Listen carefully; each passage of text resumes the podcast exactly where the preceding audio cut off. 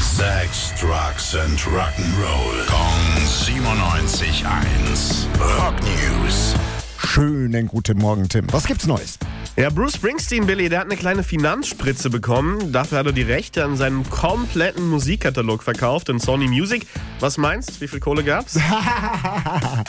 Ich weiß es, ich weiß es. Äh, Oh, ja. Eine halbe Milliarde habe ich gelesen. Eine halbe Milliarde Dollar. Ganz genau. Das ist- 500 Millionen Dollar. Das ist doch, das ist doch ein Witz, oder? Jetzt mal ganz ehrlich, letzte Woche noch nur 250 Milliarden wert. Und weil wir das Album der Woche gespielt haben, jetzt 500 Milliarden wert. Millionen, Billy, nicht Milliarden. Ah, aber Millionen, wir- ganz wir wollen so, ja nicht- ganz ja, so okay, viel okay, Einfluss haben wir dann auch nicht, ja.